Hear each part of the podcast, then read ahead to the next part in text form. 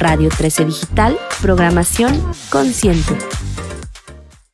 Muchas gracias por invitarme.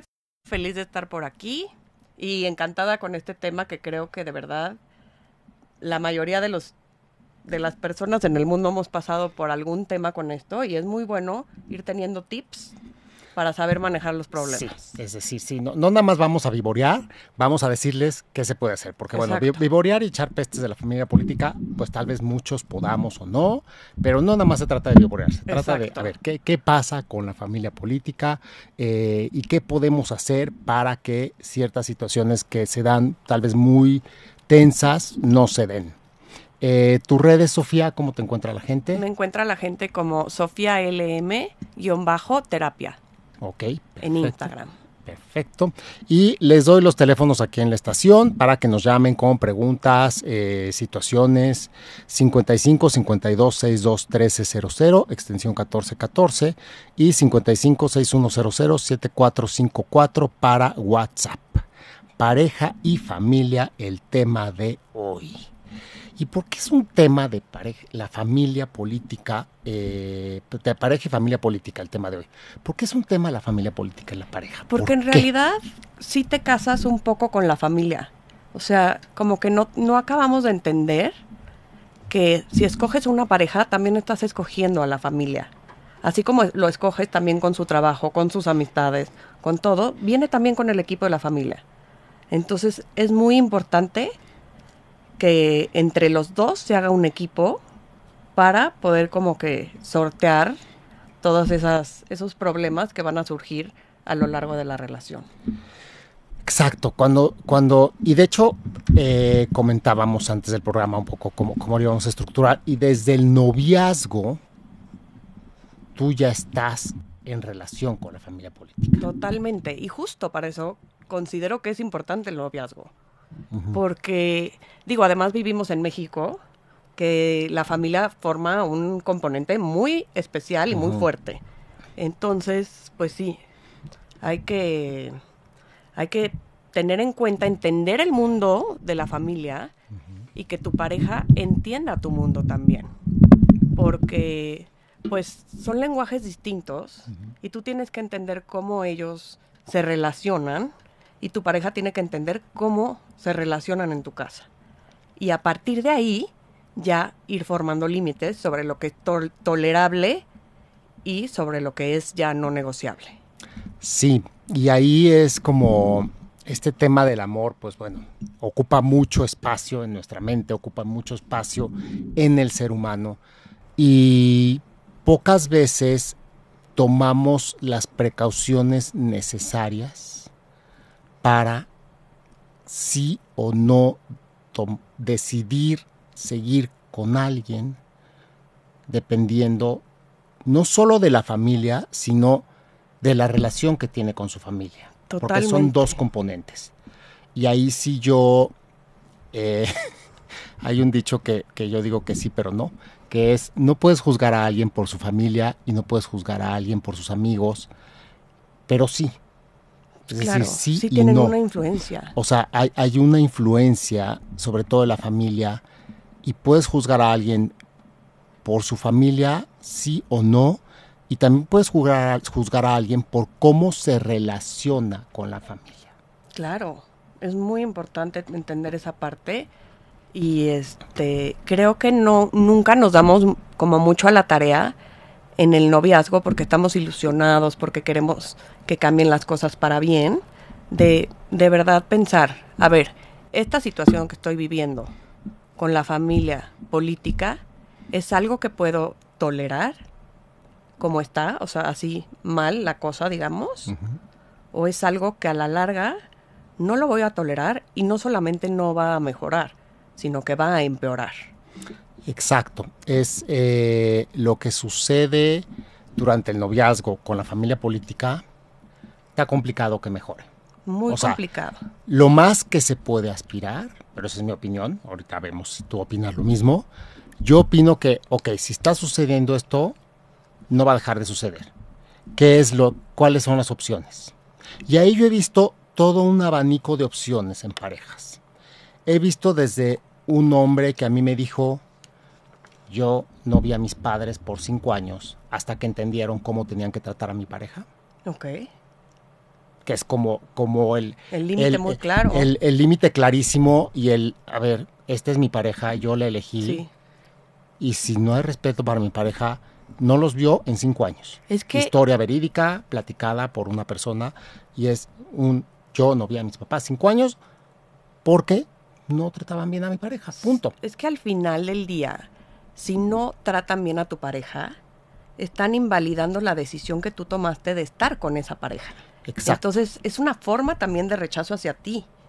O sea, tu familia, si no acepta la pareja con la que estás, también te está rechazando a ti. Tus sí, decisiones. pero antes de eso, vamos a otro punto más importante todavía. ¿Cuál? Una vez que tú eliges una pareja, Ajá. esa persona se convierte, o debiera, Sí, convertirse en la persona más importante de tu vida. totalmente. Ellos tienen prioridad. O sea, O sea, tu pareja tu prioridad. exacto. Tu pareja es, se convierte, no es que elegimos a una pareja, esa persona se convierte en la persona número uno de mi vida. Claro. Y no estamos hablando de un deber ser, estamos hablando del que quiera jugar, a que tiene pareja, pues que juegue, pero el que tiene pareja, convierte a la pareja en la persona número uno. Punto. Es que sí. Si no le está convirtiendo en la persona número uno, está jugando, no sabemos a qué. Pero no está teniendo pareja. Claro, y ese caso lo ves en muchísimos, en muchísimos, este, en muchísimas consultas. La verdad es que el tema de mamitis y papitis está mucho más presente de lo que nos imaginamos. Y Mm, difícilmente vas a poder construir algo agradable, lindo y bonito con alguien que no te da ese lugar. Exacto. Entonces empecemos desde ahí, ¿no? O sea, la pareja que tienes, en dónde te va a colocar. Porque, ok, podrá ser que la familia, la familia política no mejore, perfecto. Pero si la pareja te coloca en el lugar donde vas, Claro. que es, eres prioridad y eres el número uno en mi vida, lo que entre de acuerdo a esta prioridad entrará, Claro. Lo que no entre, no entrará. Y eso es lo que se tiene que hablar desde un inicio en las relaciones, en el noviazgo. Tener esa conversación incómoda de, oye, a mí, dentro de mis no negociables en una relación con mi familia política, por ejemplo, no permito que me falten al respeto. Entonces, si estás recibiendo faltas de respeto, pues tu pareja tiene el deber de hablar con su familia y exigir como respeto hacia ti. Pero se tiene que hacer en equipo. Pero vamos, vamos a ejemplos. Pero antes de ir a ejemplos, estamos hablando de pareja, familia política. Les recuerdo los teléfonos aquí en la estación: 55 52 62 1300, extensión 1414. Y por WhatsApp: 55 6100 7454. Entonces, a ver, ejemplos. ¿Qué? qué? Porque faltas de respeto. Ejemplos de faltas de respeto. ¿Qué es lo que pasa en el noviazgo como que eh, puede vivirse como una falta de respeto? Pues es que todo, todo torna en entender el mundo del otro. Entonces, pues no sé, pueden ser varias las faltas de respeto, como comentarios a lo mejor despectivos sobre el- en lo que trabajas, sobre lo que piensas de religión, sobre este tu físico, o sea, es una cantidad de comentarios, hay, hay un abanico enorme. Exacto, pero vamos a, a situaciones súper concretas. Por ejemplo, eh, estás en noviazgo con alguien, ya es un noviazgo serio, digamos que estamos ya hablando de una era moderna en donde hay muchas libertades, entonces tú ya te fuiste de fin de semana con tu pareja, Ajá. etcétera, y de pronto hay un viaje y no eres requerida o requerido al viaje. Y, y los demás, este, Y- las y- demás parejas sí y las pa- demás parejas de la familia, por ejemplo, sí se van al fin de semana, pero tú como no estás casado o casada, pues no eres requerido. ¿Qué aplica? pues sí aplica hablar con tu pareja. Si es algo que tú no toleras, hablarlo. Si a ti no te importa, pues no, pues no pasa nada, ¿no?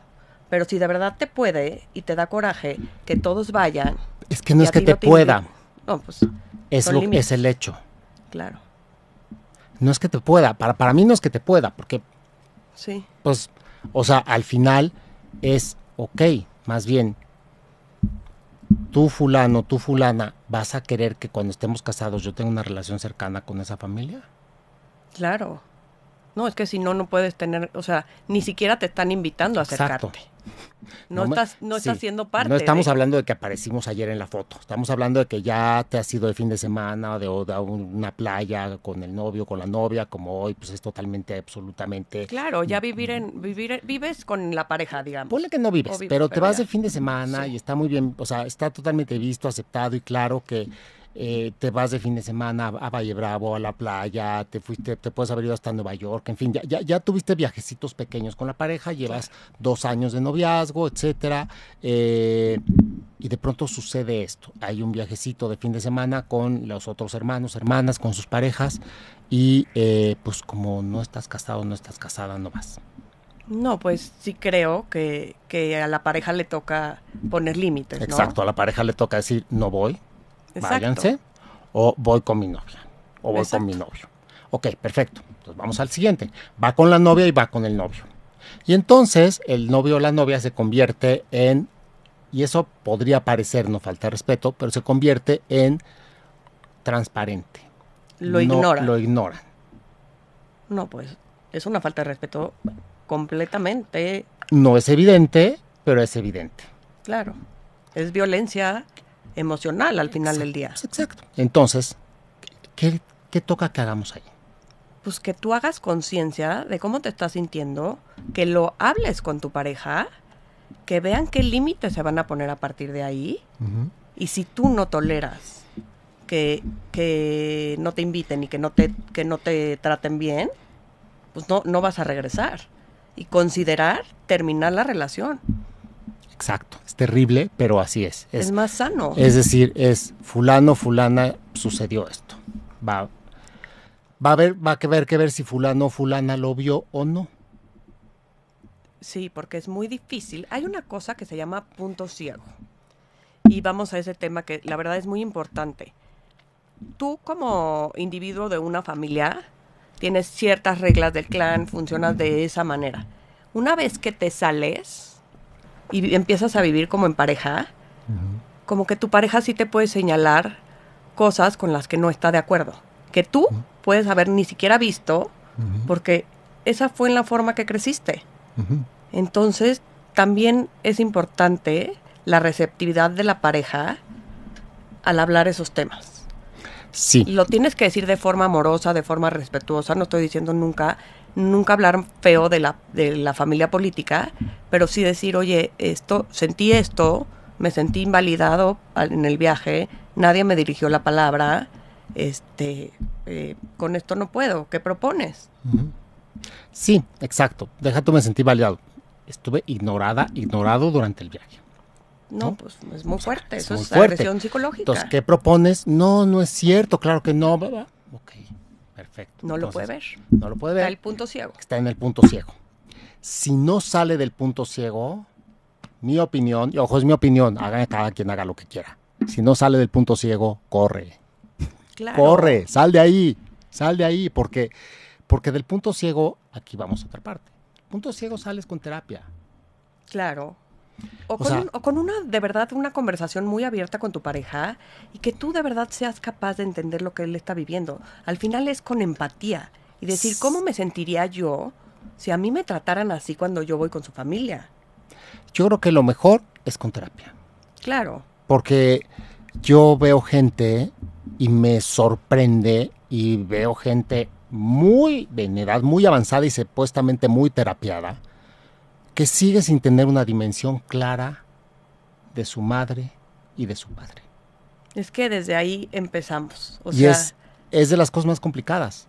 nunca se va a separar. una- O sea, si ya, si ya a sus 30 años no logra deshacerse de ese vínculo, No deshacerse, sino No, tenerlo no. claro. Exacto, o sea, acomodar las cosas en su lugar, ¿no? Ahora ya vivo con esta persona, esta persona es lo primero en mi vida y la tienen que respetar. Si, si empieza como a- a- al juego de poder entre quién es más importante, el, el novio o, o la familia, pues ya todo se fue al, a la basura, la verdad. Sí, pero si todavía estamos, es decir, por eso yo digo que la terapia es enormemente importante, fundamental y debería ser requisito, y debería ser requisito una buena terapia además. Claro. Porque em, ¿Qué pasa? Y aquí pues, me voy a meter un poquito en terreno terapéutico. Como niños, y tú eres mamá, como niños buscamos la, estamos entrenados a buscar la aprobación y el reconocimiento de nuestros padres. Claro. Y de eso precisamente nos libera la terapia. Llega una edad en la que tú ya eres un adulto funcional a los 25 años o a cierta edad en la que ya el juicio de tus padres no tiene que ser lo primero que tengas que necesitar eh, aprobación de ellos. Pero está tatuado hasta el más profundo rincón de la mente y de todo. Sí, porque la cultura lo promueve. No, y porque así nacimos, o sea, y crecimos con una madre y un padre, y, entonces queríamos su atención, y, todo el tiempo desde niños lo que es, que, cómo tengo la mejor atención, y entonces de esto es complicado, muy complicado liberarse y darse cuenta a través del proceso terapéutico. Y eh, el vínculo con la madre es algo eh, muy especial es decir, la madre sabe siempre lo que los hijos están pensando. Sí. Sí, la verdad es que es, es, una intuición que traemos. Porque la madre aprende a saber lo que está pensando cuando no habla. Claro, sí, desde chiquitos, ya nada más de verles la carita, ya sabes lo que necesitan. Exacto, entonces la madre siempre va a saber lo que un hijo está pensando. Claro. Y lamentablemente, madres mexicanas. Manipuladoras. Manipuladoras pues saben qué hacer y qué tocar para que el hijo o la hija se comporten de tal o cual manera. Pues sí, pero ahí ya es una falta de madurez de la pareja. Exacto. Entonces tú tienes que ver si tu pareja tiene la capacidad de ver independiente o está, como tú dices, en este punto ciego en donde no lo va a ver. Nunca lo va a ver. Nunca lo va a ver. Y si es capaz de verlo, es probable que tengas una muy buena relación. Porque va a poner los límites cuando se necesiten y va a estar en apoyo contigo. O sea, vas a hacer un equipo con él. Y no es contra la familia. Es un equipo, tú y él o ella, ella y él, él, él y él. O sea, cualquier pareja tienen que hacer ese vínculo que se relaciona con el medio, pero de una forma en la que los dos estén cómodos. Exacto. Se vuelve, se vuelven dos que cada uno para el otro son de lo más importante. Claro. Y entonces ponen sus reglas de cómo va a funcionar el resto del mundo. Y cómo va a interactuar el resto del mundo en la pareja. De lo que es negociable, de lo que no es no negociable, de lo que es tolerable, porque también hay cosas que nos pueden molestar, o sea, tampoco a la primera que algo nos moleste nos tenemos que salir corriendo, ¿no? Hay cosas que se pueden tolerar, pero hay cosas que de verdad son no negociables. Sí, y hay, y hay, pues hay groserías que va a ser la mamá o el papá que pues no puede ser nada. Claro. Más que decir, limito el contacto. Exacto, que la familia es mandar un poquito el mensaje de, o respetan o nos vamos a alejar. Un poquito, porque... Un poquito o muchito, como te digo, te dije este ejemplo. O sea, yo no vi a mis padres cinco años. Cinco años. Y los padres entendieron. Él dice que los padres entendieron. ¿Tienes tus dudas? yo no sé. Yo no sé si los padres de verdaderamente algún día entiendan. Porque ya en esas situaciones de poder, que es lamentable que tengamos que llegar a ellas, es, es decir, lo, eh, lo que una vez supiste de alguien, ¿cómo se te va a olvidar? Muy difícil. Trabajo de resentimiento muy complicado. muy complicado. Deja tú de resentimiento. Es decir, eh, si alguien una vez ya dijo, tú no eres digno de esta familia, tú no eres digna de esta familia. Claro. ¿Por qué a los cinco años va a sucederlo? Fuiste. Claro. Es que además, en estos temas, creo que es muy importante también que la pareja entienda, o sea, no, la, la pareja entienda que tú no puedes hablar tus problemas con tu familia. O sea, ah, los problemas con la pareja los hablas con tus amigos o con, al, con tu terapeuta o con alguien más. No puedes ir a tirar este mala onda de tu pareja y luego esperar que lo quieran. Regla de oro que yo escuché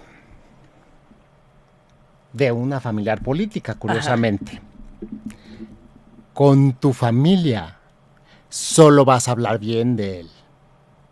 Claro, Y con su familia, solo vas a hablar bien de él.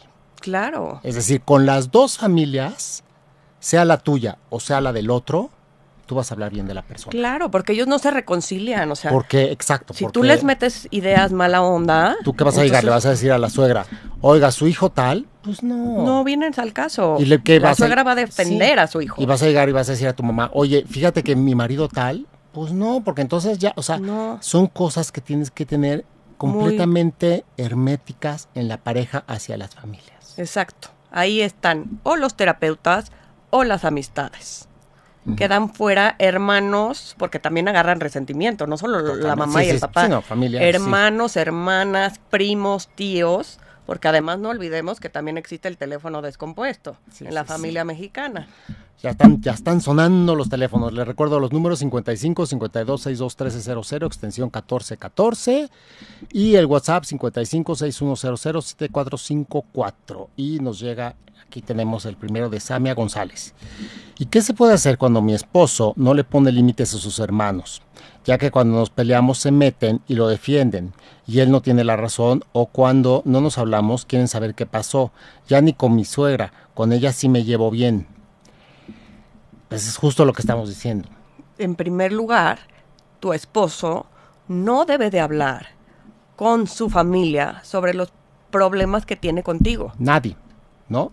Ni con la suegra, ni con mi mamá, o sea, es lo que estamos Sí. diciendo.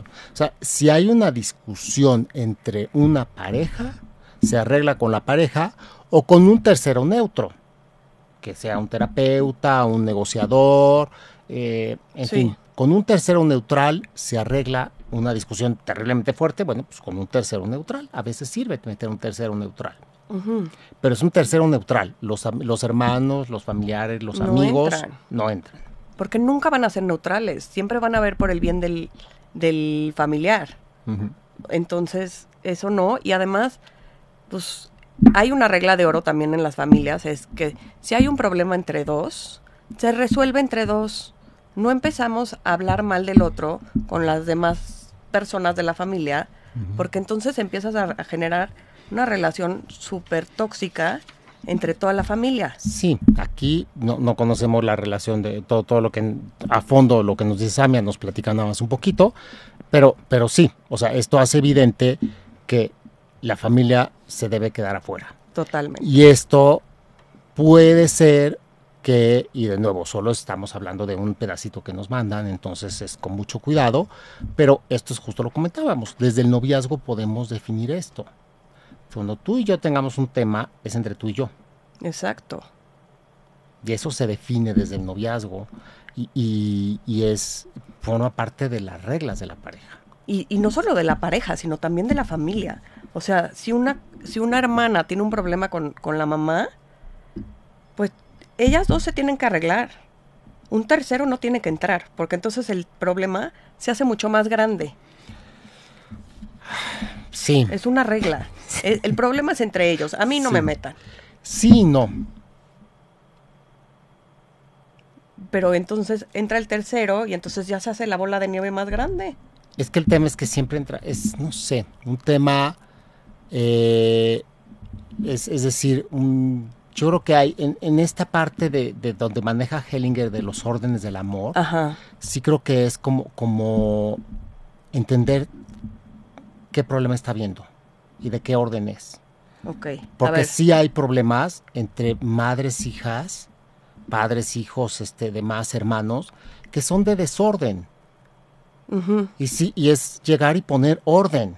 Sí, ya Y te decir- entendí a lo que vas. O y sea, por decir, ejemplo, a ver, el fulanita. hijo que la hace de esposo Sí, o la, de, de la mamá, porque la hay hija, hijos que sí. aunque no, no lo creas y exista la pareja de la mamá, él se encarga como de el claro, papel de compensan, esposo. compensan, compensan o compiten. Ajá. Entonces la hija que compite con la mamá, porque pues lo freudiano, se enamoró del papá de bebé y entonces siempre guardó ahí un- una sensación de competencia con la mamá.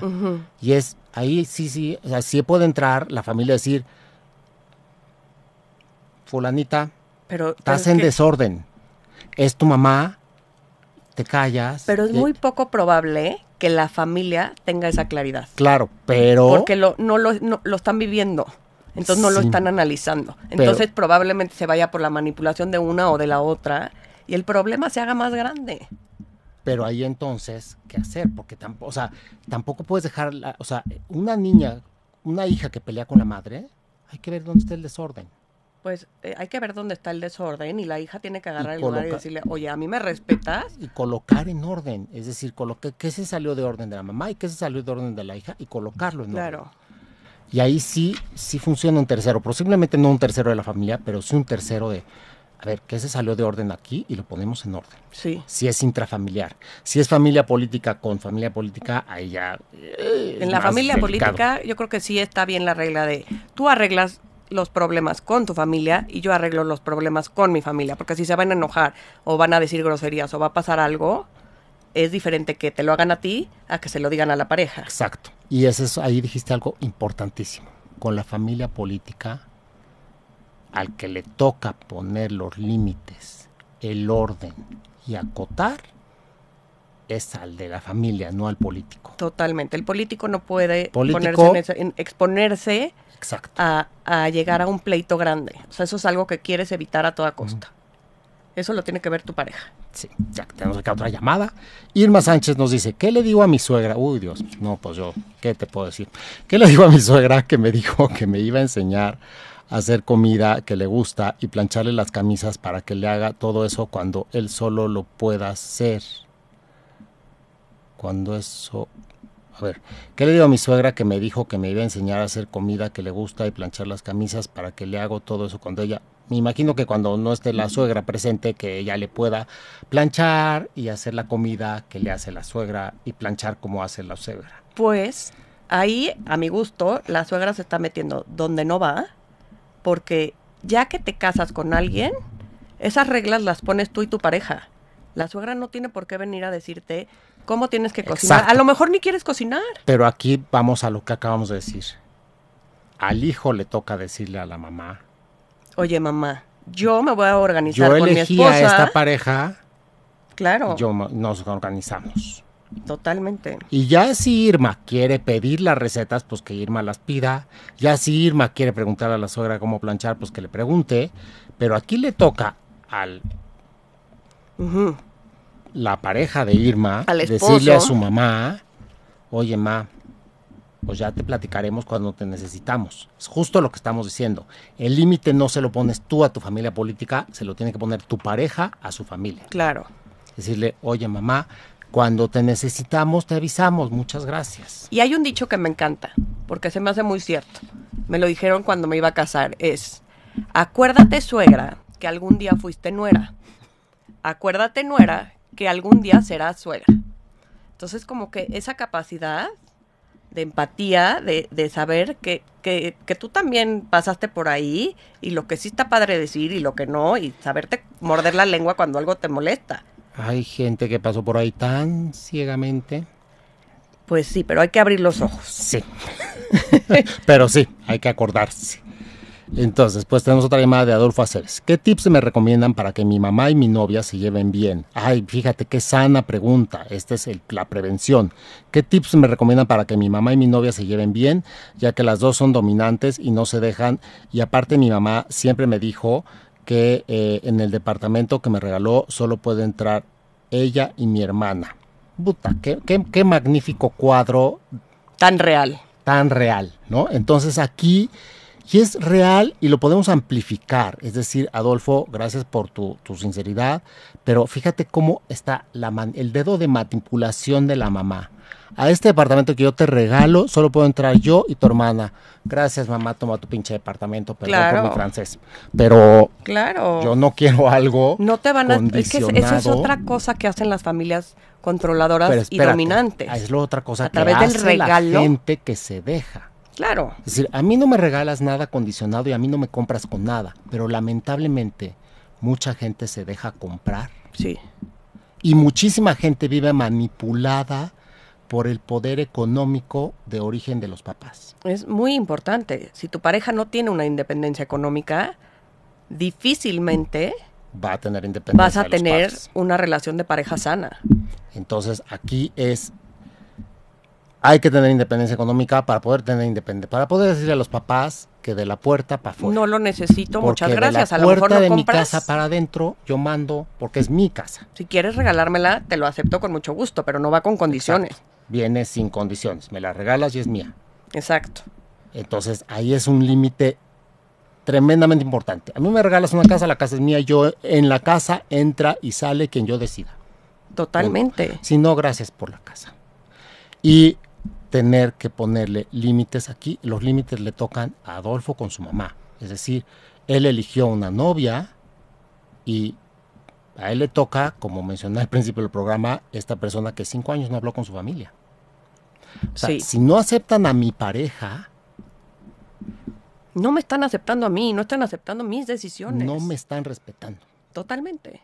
Es una falta de respeto contigo. pareja. Ya yo me daré cuenta, como lamentablemente a veces uno se da cuenta, Muchas veces que pasa eligió te lo dicen terriblemente mal a la pareja. Uno se da cuenta a veces, lo acepto. después de unos años. Poquitos años, me, me llevó poquitos. Pero, pero uno se da cuenta que eligió terriblemente mal. Perfecto. Pero yo elegí. Claro. Yo y asumo- Él despertará o ella despertará cuando sea su momento. Pero a ti como papá no te toca opinar de la vida de tus hijos, si escogen o no escogen, si hacen o no hacen. A partir de los 25 o de una edad en la que ya son independientes, a ti solo te queda como papá o como mamá aceptar lo que decide tu hijo. Punto. Tú no tienes por qué meterte. El adulto ya está formado y a lo mejor tú como persona más experimentada ya sabes que ahí va a haber un problema. Y no conocemos a la novia. Yo me imagino que la novia, pues, es decente y respeta, ¿no? O sea, Sí. Simplemente está ahí porque se aman y pues están ahí porque se aman. Y si está ahí por amor, pues, pues ella respetará lo que tenga que respetar. Pero aquí yo veo una mano así clarísima de aquí se hace esto y lo que yo digo. Sí, es un Y problema es- de control muy importante. A ver, otra llamada. Samuel Barrera. ¿Cómo lograr cortar con la familia de mi esposa que se toma... eh, ay, Dios mío, acá tengo... Confianzas de venir a tomar a mi casa, pedirnos dinero y que les haga, Haga paros prestándoles el coche. paros prestándoles el coche o los de un ra- o les dé un ride. Pues es que no es que cortes con la familia de tu esposa, porque tampoco se trata de decir, ya no los vas a ver nunca más. Es poner el límite, por ejemplo, cuando tú los invites, pueden venir. O sea, hacer un equipo con tu esposa para que tu esposa pueda entender, en esta casa, para mí es un no negociable que lleguen de la nada y se pongan a tomar. Sí, pero exacto, pero es la esposa la que le toca decirle a su familia. Sí, claro. Oye, este, estamos, o sea, no caigan de sorpresa, Exacto. este, vamos a salir.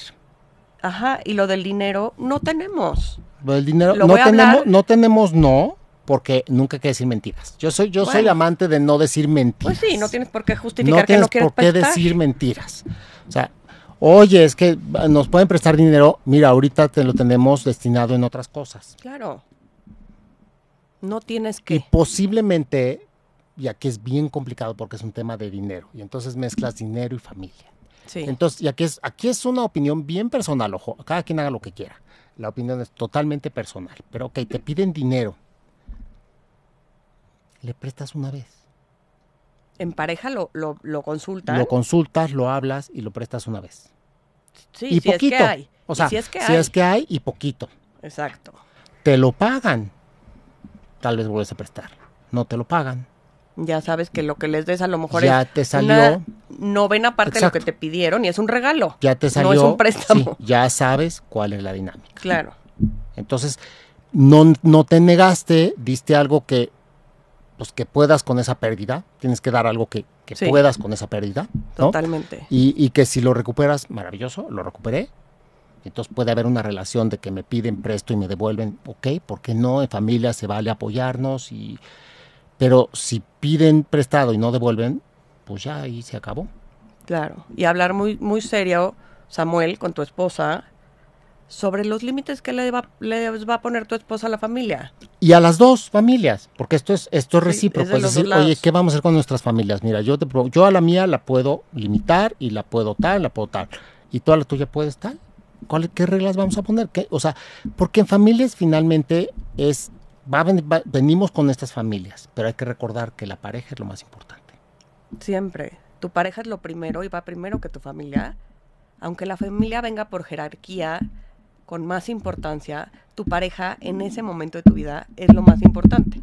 Es que ahí está la confusión. Por jerarquía vienes como que es más importante al en tu vida de Ajá, niño. no que sea más importante. De niño hubo una o sea, jerarquía, sí. y- pero ya eres adulto. Y, una vez- y ya tomas tus decisiones.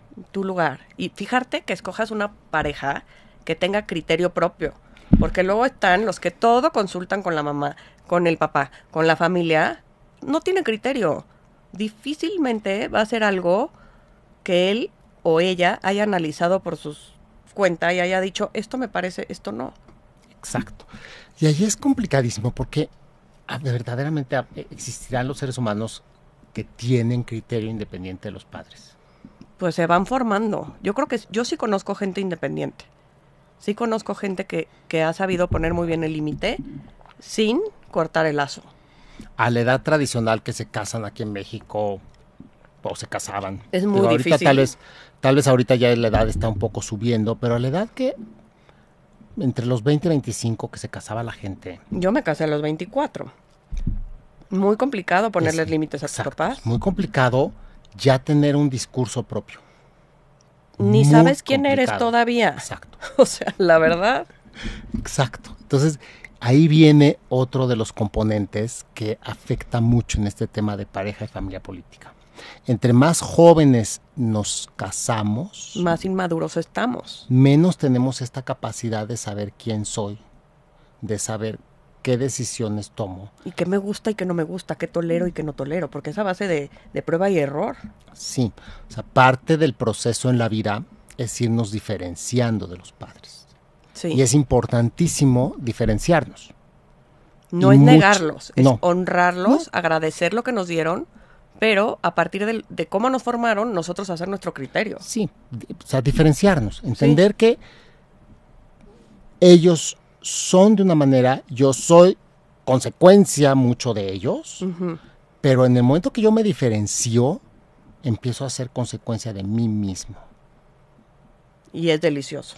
Es delicioso y ahí es donde puedes tener una correcta dimensión de tus padres Claro. y donde puedes ver qué cosas maravillosas te entregaron y qué cosas terribles no quieres sucedieron. repetir.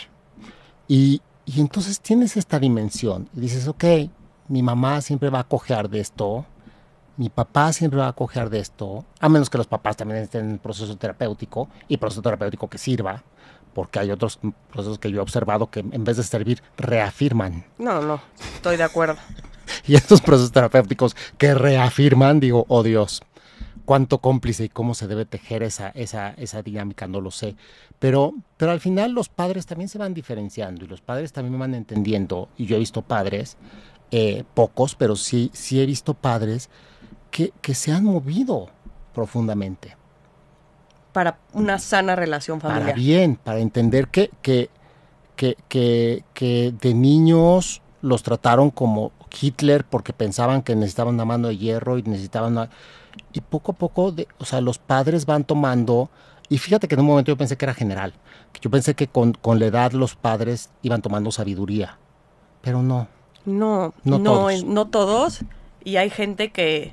Hay, un, hay otro dicho que dicen que todas tus virtudes y todos tus defectos se van acrecentando con la edad. Sí. Si no yo- te trabajas. Yo creo que sí. O sea, o, o vas para mejor o vas para peor. Sí. Hay dos opciones. Pero igual no te quedas. No, no te quedas. O sea, vamos para abajo, para arriba. Entonces también eso es importante observar a la familia política. ¿Qué tendencia hay? Porque si la tendencia es en la familia hacia la evolución, Muy importante. La evolución yo considero que viene de hablar las cosas. Que las cosas se hablen. exacto, que se que hablen. tengas esa conversación incómoda con tus papás. Que entre ellos resuelvan los problemas, aunque se hable lo incómodo, pero que se hable. Exacto, porque esa dinámica es la que hace a las parejas fuertes. Si las parejas fuertes no es que no van a tener problemas. Las parejas fuertes es que de los problemas salen mejor. Claro, hacen un, un frente común y es ellos contra el problema. Pueden con la verdad, pueden con lo que dice el otro, qué necesitamos cada uno, y, y pudieron con la conversación incómoda y se fortalecieron. Y tú como pareja, o sea, desarrollar las habilidades necesarias para comunicar esas cosas de una forma amorosa, como a ti te gustaría que te las dijeran, y ponerte en el lugar de, a ver, si fuera mi mamá, que me estuvieran diciendo estas cosas, ¿cómo me lo podrían plantear para que yo no sienta tan feo? ¿No? O sea, esa parte es muy importante. Sí, claro, hay, hay estrategias de comunicación, pero al final es poder con la conversación incómoda. Incómoda. Y si la familia de origen puede con la conversación incómoda, hay grandes probabilidades de, De que, que sean entonces una- hasta puedas tener una conversación incómoda con la suegra o con el suegro de, oye, pues no, no se agacha, ¿no? Sí, y no se vuelve a repetir sí, ya. Si y- tienes y- esa conversación incómoda, probablemente cambie la relación Y cambie la actitud. Y entonces es, mira, yo no sabía que te molestaba esto, ahora ya no lo vamos a hacer. Y vas a ir mucho más feliz a las reuniones, eventos, todo lo que haya en la familia. Exacto, si el diálogo está abierto dentro de la familia política, tú vas a poder entrar como un componente más de la familia, un integrante, y vas a poder dialogar. Y entonces, y entonces ahí se vuelve evolutivo, se vuelve, se vuelve desarrollo, padrísimo. y realmente sí son familias que integras. Y eso es lo que les deseo a todos. Pero es una tristeza porque la verdad la mayoría de las familias solo van escondiendo el polvo abajo de la cama hasta que un día sale y ex- explota la bomba, pero cañón, porque nadie, como que no nos entrenaron a de verdad hablar lo incómodo. Sí, pero bu- bueno, vamos a cerrar el programa deseándoles a todos lo opuesto. Ajá. Es decir, que realmente encuentren una pareja que tenga una familia que dialogue. Y si encuentran una pareja que tenga una familia que dialogue y que pueden con las situaciones incómodas, van a poder con cualquier situación incómoda. Totalmente. Y eso es lo que yo les deseo a todos. Que su pareja pueda con las situaciones incómodas y la familia también, porque eso garantiza que se van a poder integrar. Entonces, esto fue Love Talks, como todos los viernes, estamos aquí en punto a las 10 de la mañana. Muchas gracias, Sofía, por Muchas gracias, Sergio, por invitarme. Yo muy feliz de venir. Yo muy feliz de tener aquí. Siempre tenemos temas muy interesantes y con mucha participación. Muchas gracias a todos los que nos escuchan, a todos los que nos mandaron mensaje y llamadas. Esto fue Love Talks por Radio 13 Digital. Radio 13 Digital, programación consciente. Desde cualquier dispositivo y en cualquier plataforma recibe las notificaciones de Radio 13 Digital. Venos y escúchanos en Facebook, YouTube y Dailymotion de Radio 13 Digital. Dale me gusta a nuestro perfil. Síguenos y activa las notificaciones de las publicaciones y video para que te lleguen las alertas de los programas que están al aire. Escucha nuestro podcast en Spotify, Amazon Music, Apple Music y Deezer. Síguenos en YouTube. Búscanos como Radio 13 Digital. Suscríbete a nuestro canal y activa la campana para que te lleguen las notificaciones de todo nuestro contenido. Visita nuestra página web www.radio13.mx. Radio 13 Digital, programación consciente.